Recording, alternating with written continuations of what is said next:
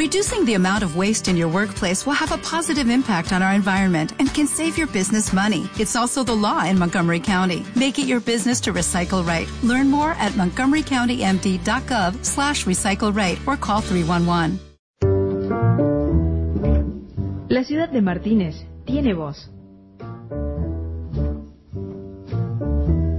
Escucha 100.3. www.fmfenix.com.ar FM Fénix, la voz del barrio.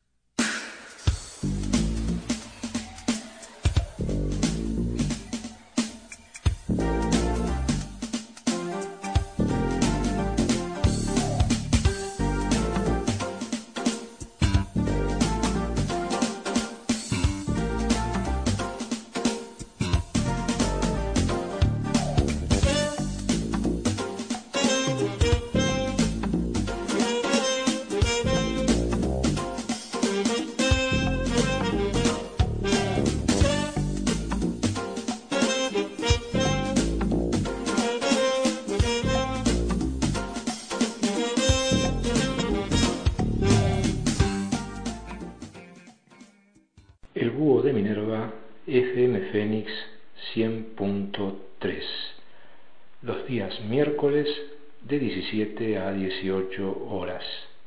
Con igual nombre, página en Facebook. Asimismo, en la plataforma evox.com pueden escuchar los programas emitidos. FM Fénix 100.3 4798-9454 4793-3510.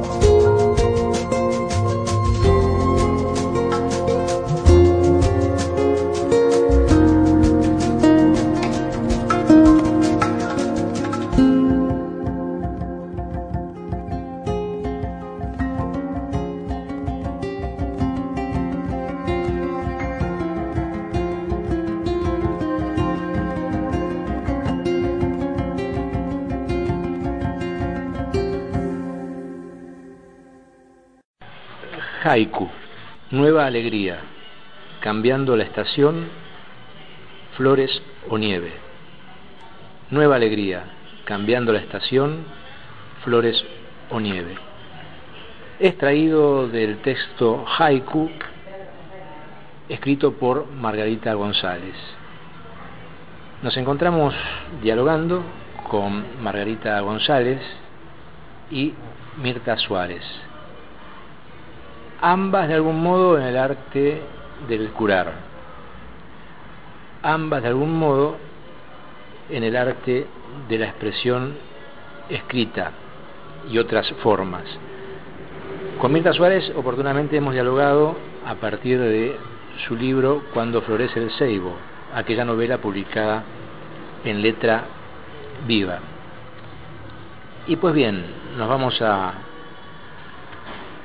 a mecer en el acompañamiento que dicta la palabra.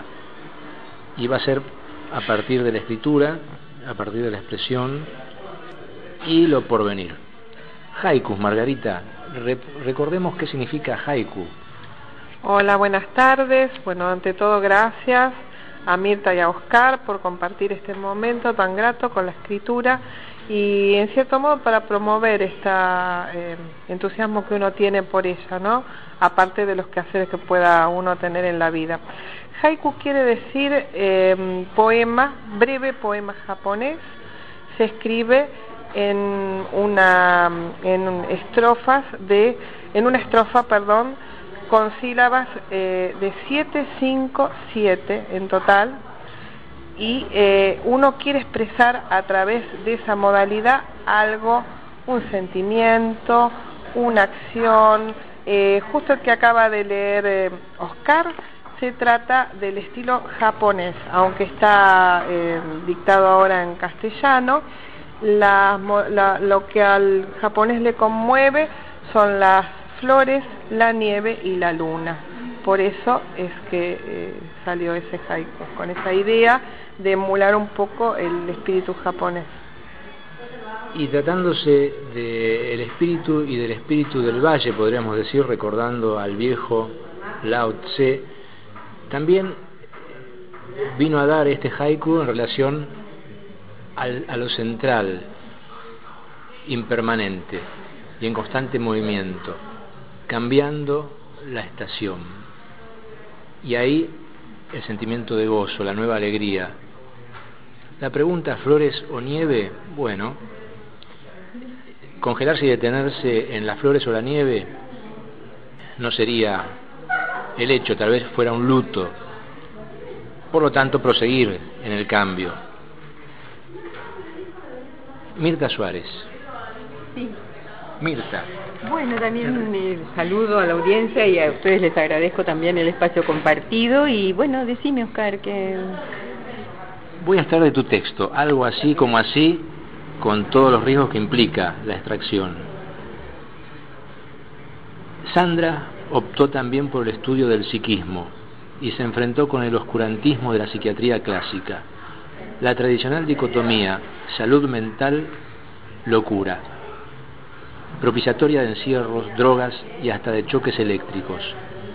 Entre tanto, en Europa, el movimiento antipsiquiatría se difundía desde Italia y nos llegaba alguna bibliografía a través de las editoriales libres, generalmente españolas o mexicanas. Desalentada por la resistencia local a aceptar esta alternativa para el abordaje progresista de la salud mental, eligió acercarse a los psicoanalistas. El psicoanálisis en estos rincones de Sudamérica se había instalado por importación. El pionero en este país fue un español que encontró eco en la ciudad capital, La Reina, y entusiasmó a muchos intelectuales ávidos por organizarse en el estudio y aplicación de las teorías elaboradas por Freud, el gran pensador vienés, muy respetado en estas latitudes, perseguido y acosado por los nazis y otros detractores de sus ideas, adversarios que mantuvo y contuvo a lo largo de su vida complicada por los acontecimientos de la época y por su penosa enfermedad física. Produjo una obra monumental que tuvo buen eco en esta tierra. El número de estudiosos de sus escritos fue en principio reducido, agrupados en una asociación dependiente de la internacional, que el mismo Freud se había ocupado de formar. El grupo inicial fue elitista, cerrado al vulgo, selectivo en la admisión de adeptos, condicionados por una serie de requisitos a cumplir, entre ellos el título de médico y el propio psicoanálisis a cargo de un maestro. Pues bien, extraído al azar, página 128, parte, y página 129, parte, cuando florece el ceibo, y también justamente el título del florecimiento, y la eh, editorial Letra Viva. Sí, lo que estaba pensando, porque uno cuando se escucha eh, eh, leída la obra se desconoce. Yo me digo, como dije, yo escribí eso, estaba pensando. Porque es la voz de Aristides, es el profesor lo que vos leíste, lo que el profesor explica a los lectores de cómo se inició acá el psicoanálisis y todos esos movimientos de la salud mental, porque yo decía, qué ensayístico que está resultando, porque en realidad lo mío es una novela. Pero de pronto este es la voz de un profesor que da sigue dando clase digamos por más que está retirado como que está explicando ahí este, todo este movimiento histórico de, la medicina, y la salud mental, el psicoanálisis y todo Pues un poco lo que sería el nudo de la novela El Carozo, de qué se trata la novela, como para dar un anticipo y una vía de entrada, no para desarrollarla toda, sino que quien esté interesado realmente se acerque al texto o a los textos. No, bueno, la, la novela en realidad es este, la recuperación de una búsqueda de un niño que con poco tiempo de nacido saltó de una cuna en un hospital y estos médicos, tanto el profesor como los discípulos más de, generación, de, edad intermedia, digamos, eh, fueron protagonistas, fueron conocedores del hecho y después quedó, por distintos movimientos históricos, de, este, quedó medio soslayado y entonces reemprenden la búsqueda porque este profesor los incita a ello, ¿no? En el sentido de que les pide que escriban acerca de cómo encontrarían ese, a ese niño, porque él inicia la escritura, hace todo este prolegómeno de explicar situaciones históricas y todo eso, pero los incita a, a ver si reactivan esa búsqueda del niño y lo hacen y es como una segunda parte que es otra novela dentro del mismo libro, es, es este dos, eh, la pretensión fue de dos novelas en, en un mismo libro, digamos. Una escrita por el profesor y la otra escrita por sus discípulos a los que le pasan los escritos primeros.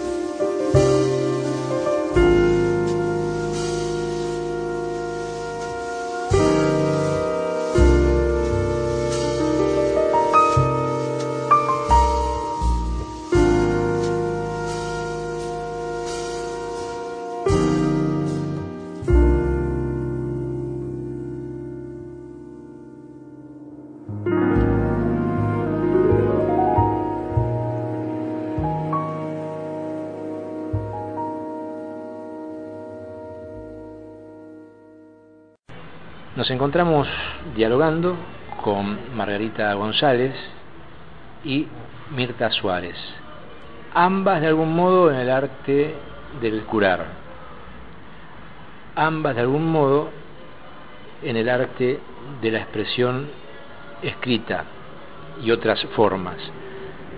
Con Mirta Suárez oportunamente hemos dialogado a partir de su libro Cuando florece el ceibo, aquella novela publicada en letra viva. Y pues bien, nos vamos a, a mecer en el acompañamiento que dicta la palabra. Y va a ser a partir de la escritura, a partir de la expresión y lo porvenir. Entonces también lo que pasa a través de un texto, lo que pasa a través de los haikus, lo que pasa a través de la novela. El fragmento que hemos seleccionado parecía así propiamente un ensayo, o sea que nos estaba proveyendo de información histórica e información eh, del psicoanálisis, y la transmisión del psicoanálisis y también de los obstáculos a una transmisión o de una mutación de formas, de otras formas o modos de tratar con el espíritu humano, la confrontación de esas formas y bueno, los vericuetos. Y también en el haiku teníamos de que algo de la transmisión se trata. Y en ambos los textos dicen más que los autores y sorprenden a los mismos autores, como esperamos que puedan ser sorprendidos los lectores. Pues bien, la palabra suelta. Bueno, este, mm, volvemos a, a, mí lo que me surge de, esta charla y de estos pensamientos es el, la posibilidad de escribir, ¿no? De poder plasmar los pensamientos que uno tiene, de crear y de poder, eh, en cierto modo, sublimar todas las vicisitudes de la vida a través de algo que uno eh, trasciende a uno, ¿no? Porque pasa esto de que, eh, por un lado, uno a veces desconoce algunas eh, palabras o, digamos, fragmentos de libros y por otro ya después es parte eh, como propia de quien lo lee, ¿no? De cada persona que lo lee y cómo lo interpreta. Eso es mi pensamiento. Respecto a la escritura y a la expresión. Claro, exacto. ¿Y en tu caso, Mirta? Sí, bueno, a mí se me ocurre, em, eh, escuchando Margarita, esta cuestión del lector que rearma una novela o un texto, sea novela, sea poesía, sea, eh, es decir, o prosa o poesía, ¿no? Eh, tal vez más fácil en la prosa rearmarlo, porque rearma una historia, por él le da otro final, o en su imaginación, o otro desenlace, ¿no? Pero sí, este, yo estoy siempre a favor de la importancia del receptor, o sea, tanto en arte visual, que sabes, Oscar, que me gusta mucho, que me interesa, que hay otras charlas nuestras así radiales que son sobre el arte visual, me interesa el receptor, que vuelve, recrea, digamos, la obra de arte, que el autor hizo algo, pero que el, el, tanto el espectador de una, una, un arte visual como un lector reorganiza ese hacer, ¿no? Como, eso es lo interesante, a mi modo de ver. Sí, últimamente en los segmentos que nos ocupábamos de, del arte a través de los textos de distintos autores, en, en sí, principio sí, fueron europeos, fue Humberto Eco y fue el tema de la obra abierta. Uh -huh. Hemos tocado en uno de ellos. Que ellos también lo pueden escuchar en la página de evox.com, eh, Mirta Suárez. Eh, con el nombre van a encontrar algunos de los audios de las entrevistas que hemos, los diálogos que hemos dialogado. Sí, sí, sí, y asimismo los diálogos van a estar en esa página eh, con, sostenidos por Margarita González. Todo silencio el monje meditando de cara al muro. Bueno, este eh, se trata desde lo que yo quise transmitir eh, de la um, impermanencia de esa eh, faceta donde el hombre deja su se despoja, ¿no? Deja la, la, la materia para eh, imbuirse en el espíritu, en sus pensamientos y eh, lograr cierto estado de paz. ¿no? Esa fue la idea. Haikus, Margarita González, editorial Duncan. En realidad al decir de Margarita, parece que es la tradición, allá los haikus son leídos dos veces por lo menos. Exactamente, por el tema de la sonoridad, eh, tiene como cierta musicalidad la manera de decir el haiku y uno es como que entra en ese estado de poder atraer el instante. Es atraer el instante. Una impronta de instante, exactamente. Esa es la idea. Es como los mantras, como cuando se repite a modo de mantra o, no tiene nada que ver. Bueno, eso, este, en realidad yo te puedo decir mi idea, no, en, litera, en forma literaria yo nunca lo leí ni lo escuché, pero los poemas tienen cierto estado metafísico porque la persona que lo escribe en cierto modo es como un iniciado porque empieza a tener un contacto con la naturaleza, con, con lo que no se ve, con el éter, con el aroma de una flor y todo eso para mí tiene que ver con, con un estado especial. Claro. Ello en este tipo de escritura haiku, no estamos hablando de la escritura en general. No, yo lo estoy eh, relacionando con el poema. Ah, el, poema. Dentro de mi concepción, mi idea es metafísico. O sea, no, es, no exclusivamente el haiku, sino el poema. Sino el poema. La persona que se expresa eh, expresa una serie de cambios y de ideas que no son tangibles. Entonces, que, cambian a lo largo de, de la permanencia del mismo persona que lo escribe. Hay de los hombres buscando el absoluto en la otra, en otra orilla. Hay de los hombres buscando el absoluto en otra orilla. Un intersticio musical y proseguiremos en diálogo con Margarita González y Mirta Suárez.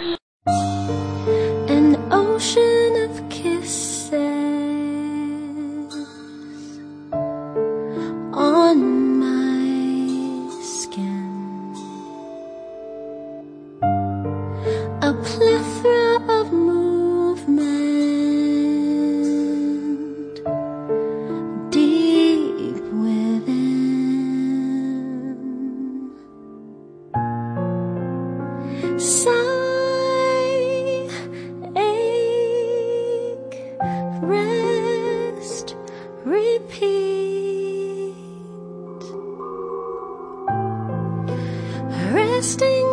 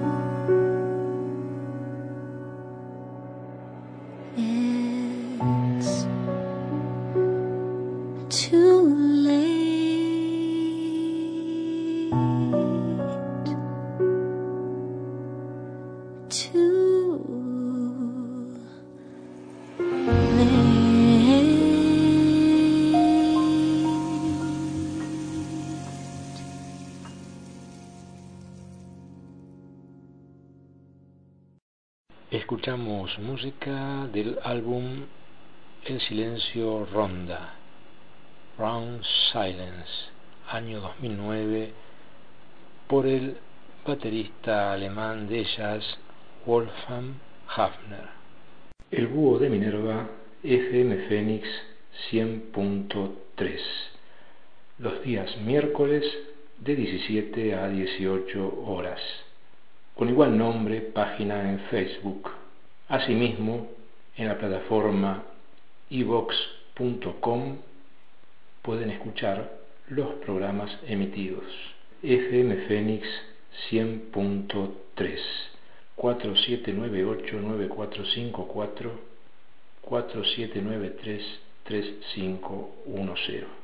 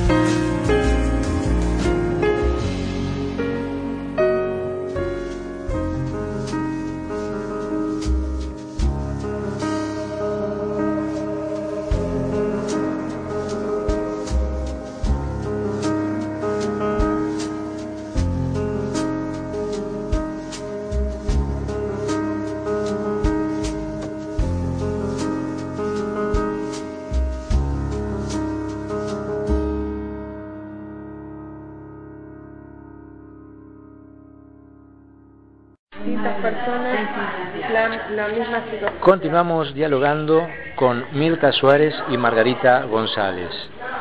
La escritura, la expresión, lo que atraviesa la escritura, el devenir.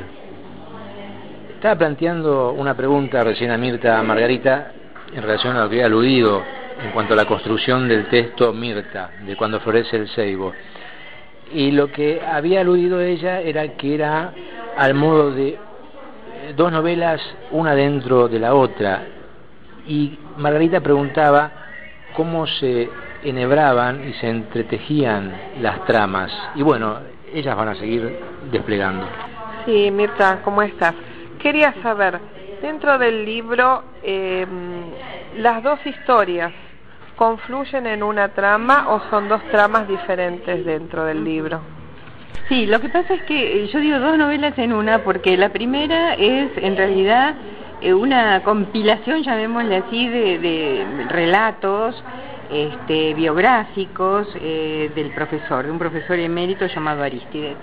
Y como le pasa a los escritos a, a discípulos de él, eh, para que puedan armar una búsqueda, pero que primero escriban a, a, ver si se les despierta el deseo de buscar en la realidad a un chico perdido. Eh, después, eh, la segunda parte, que, que el libro lo tiene determinado, el editor lo diferenció, es una novela polivocal, o sea, se titula Cuando florece el ceibo y es la novela polivocal. La primera parte en realidad no, no se llamaría Cuando florece el ceibo. Ese es la, un juego literario, en realidad, que no sé si, si puede haber resultado bien, pero fue la idea. Está claro, sí, sí, entiendo. Muy interesante la temática. Mirta está buscando algo dentro del texto que seguramente, bueno, luego vamos a, a abordarlo. Margarita, tu otro trabajo ha sido Verdadero Cielo novela cuántica lo has titulado y de ficción, en editorial Duncan, misma editorial que publicó Haiku. Ya en otra ocasión hemos dialogado acerca de Verdadero Cielo y nos hemos centrado en la otra oportunidad sobre un capítulo. Y vos en esta oportunidad de diálogo has elegido otro sector del libro en el cual recorrer. Eh, bueno, hoy a la mañana cuando me levanté abrí el libro y así al estilo, estilo oráculo y me encontré con un capítulo que se llama Herencia Divina, es corto y bueno, quería charlar un poquito de eso. Pues bien, adelante entonces con Herencia Divina. Herencia Divina. Oh humanidad aún entumecida, el tiempo de los cielos busca el último respiro que desciende hasta encontrar el sosiego que busca el suave renacer de los albores y la transparencia que muestra el interior de tu corazón. Por favor, despertada tu vehículo terrestre, deja de caminar como autómata detrás de lo que inevitablemente perecerá. Deja ya esos deseos banales y pon tu fiel alma a trabajar. Retírate de las engañosas huestes de la letanía que conduce hacia la muerte de, despójate de tu viejo templo y arrebata tu verdadera gloria. Deja de correr detrás de los velos que sostienen los ilusos hilos del oasis que sujetan las resecas arenas de tu alma. Recibe tu heredad, aquella que saciará tu sed, pues de aquellos cántaros llenos de aceites y perfumes brotarán lluvias de bendición. Llegará el maná para recibir al nuevo hombre. Son necesarias tus pisadas para calzar la victoria más verdadera. Es abrupto y real. Es abrupto y real quien enviaba ahora este enigmático mensaje resonando así, hasta con palabras mías, penetrando en lo más profundo de mi ser, en la adormecida noche estrellada que acunaba la misteriosa luna en el cielo de San Juan. Un sonido sordo y la luz del claro reflejo de la luna me sorprendió en pleno sueño, encontrándome interceptada por un fulgor que me descubrió así. Y acá dejo a Oscar que pueda descifrar el dibujo. Sí, bueno, el, libro consta de muy interesantes ilustraciones, fotomontajes serían. En este caso, el fotomontaje que hay eh, tras el texto leído, el texto, repetimos, es Herencia Divina, capítulo 15 de Verdadero Cielo, se titula o, o se nombra esta fotocomposición, fotomontaje, así, Cosmos y Tránsito de Ichishualisto. Es un pero aquí dice Ichis- Ichishualisto, es- pero en realidad hubo un error de imprenta, es Ichishualasto. El fotomontaje, obra de Juan José Urbanovich. Bueno, hay una página que es http doble barra no http dos puntos doble barra www punto e ecured punto cu eh, contra barra index punto php contra barra galaxia guion elíptica.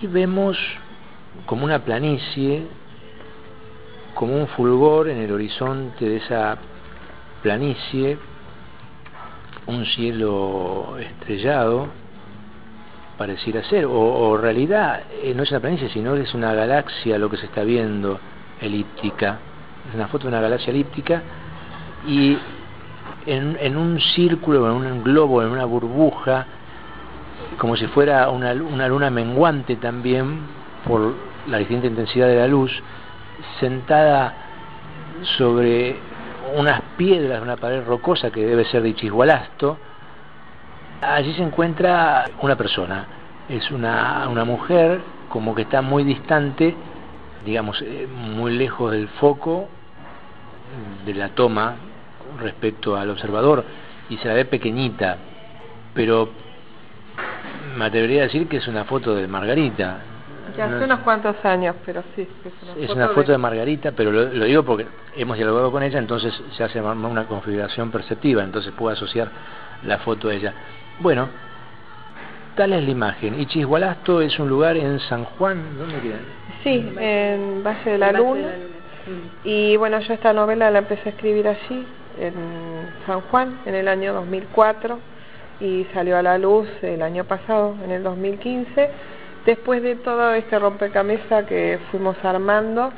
Y bueno, bien dijiste, Oscar, eh, la imagen mía pequeñita de lo ínfimos que somos los seres eh, comparados con lo cósmico, ¿no? con el universo, pero a su vez que estamos dentro de él, ¿no? En cierto modo, cada partícula del universo está de un modo o de otro dentro de nosotros. Por eso el capítulo Herencia Divina eh, se expresa como un ser, esto sería al revés de la ufología. Eh, los seres, eh, nosotros escuchamos a veces que las personas buscan ovnis, buscan seres,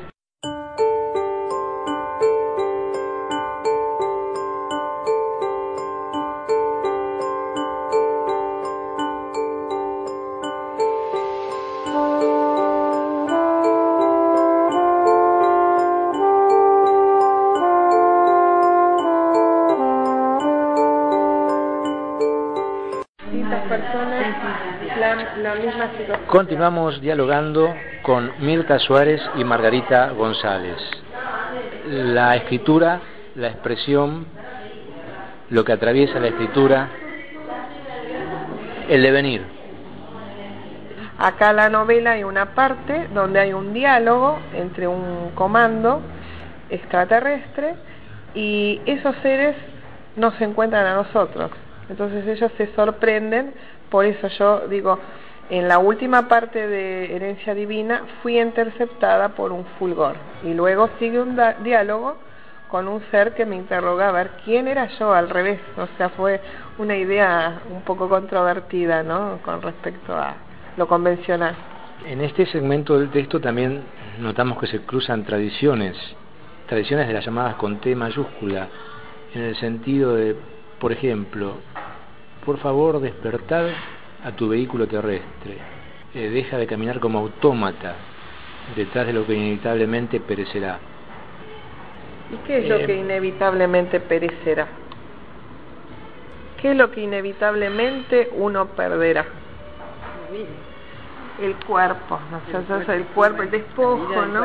Sí, sí, sí. Y es un mensaje que las distintas tradiciones lo sostienen y, y- y también se cruza, cuando dije distintas, también se cruza con el cristianismo, digamos, en algún- o bien más allá del cristianismo, por el tema del maná, pero también lo cristiano por el tema de aquel que vendrá y la hospitalidad respecto a esa promesa de aquel que vendrá, pero aquel que vendrá sería, lo estás planteando vos, en cada quien, Exactamente, que cada uno de nosotros lleva una especie de parte de la gloria, digamos, y que está en nosotros poder caminarla, traerla.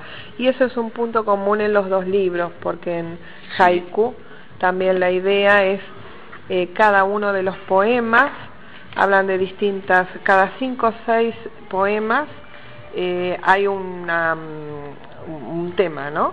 Eh, algunos hablan del cosmos, otros de la tierra, la fertilidad de la tierra, la aridez, las vicisitudes de la vida y cómo a través de todo ese caminar podemos traer, eh, en cierto modo, el cielo a la tierra. Esa es la idea, digamos, básica de los dos libros, ¿no? De poder llevar el día a día con alegría y poder rendir nuestros exámenes diarios, ¿no? Examinemos algún otro haiku. ¿Con qué ternura despide la paloma su viejo nido? ¿Con qué ternura despide la paloma su viejo nido? Distintas formas de escribir, apoyados cada texto en distintas tradiciones, pero sin embargo hay puntos comunes en la diferencia. En el caso de Mirta, bueno, pues ella se ha, ha- ha tomado el libro, ha tomado su libro, estaba buscando algo para leer, buscando pero algo, ah, sí, simplemente era dentro del formato libro sí, la parte que, que inicia una novela. Es como si uno dijera, bueno, todo lo, lo prologado que, el profesor Aristides relata es eso, como un prólogo. Entonces después eh, se inicia la novela, claro, ojalá fuera televidencia, no audiencia, para que lo vieran, pero bueno, acá está, acá empieza la novela. Novela polivocal. Polivocal porque son varios autores, pero bueno, la idea es esa, como que hay dos partes en un mismo libro. Esa era la, Y- lo que yo buscaba dentro del formato libro, ¿no? y leemos, todo comienza con un simple despertar. Repetimos, todo comienza con un simple despertar. Ya es distinto. Bueno, Daniel Sánchez en su remoloneo expansivo estira brazos y piernas en infructuosa búsqueda de otro cuerpo que le haga tope. Se convence de estar solo en la cama. Alma no se encuentra junto a él, porque seguramente prepara el desayuno para ambos. Cree haber dormido un poco más de lo habitual. Se restriega los ojos y le aparecen fosforescencias puntuales, móviles, unos trazos inconexos que no alcanzan a conformar figuras. De repente refulgen, detrás de sus párpados tercamente cerrados, unos fragmentos caleidoscópicos que en giro vertiginoso definen una imagen rojiza y encrestada. La reconoce. Es la misma aparecida en el sueño asociada a un personaje acéfalo, difícil de reconocer por la impresión onírica.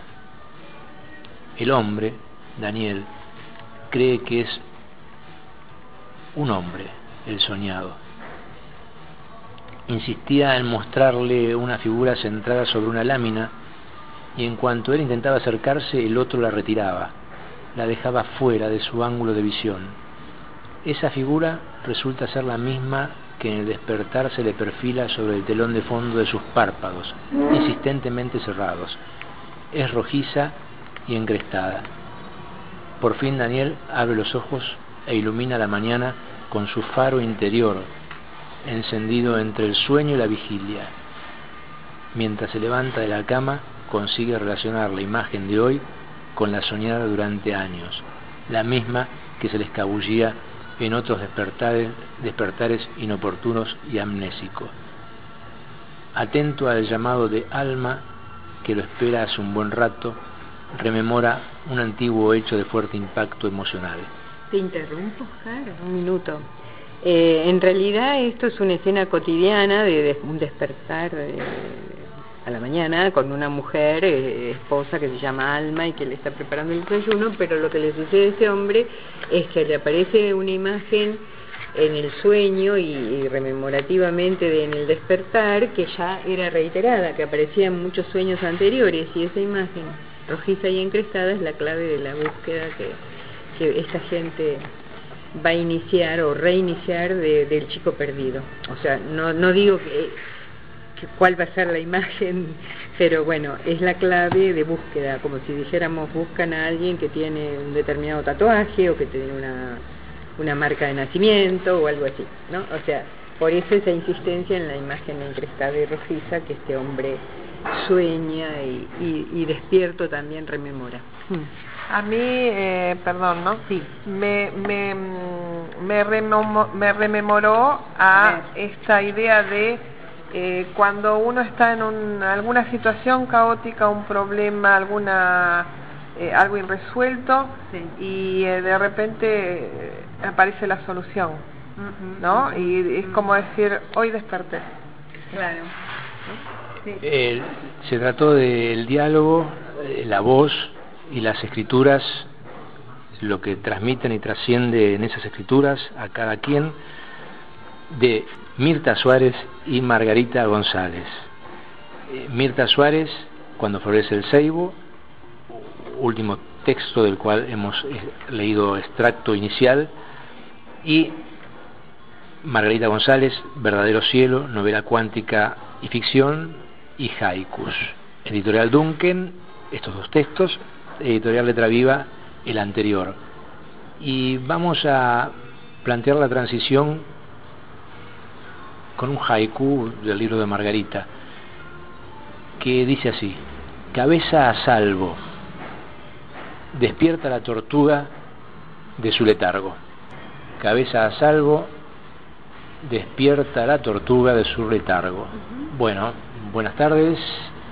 Bueno, una bella imagen esta última de Margarita y bueno, yo los saludo a la audiencia y a ustedes también los despido Claro. y gracias por, por el espacio. Muchas gracias por el encuentro y realmente pasamos un hermoso momento. Espero que, los, las personas que escuchen también. Muy bien, a la música.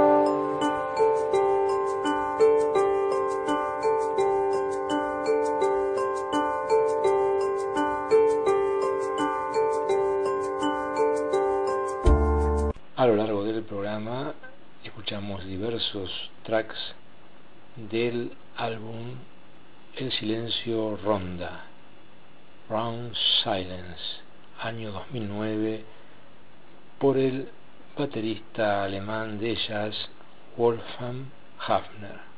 Los esperamos el próximo miércoles de 17 a 18 horas en el búho de Minerva por la FM Fénix 100.3. Buenas tardes.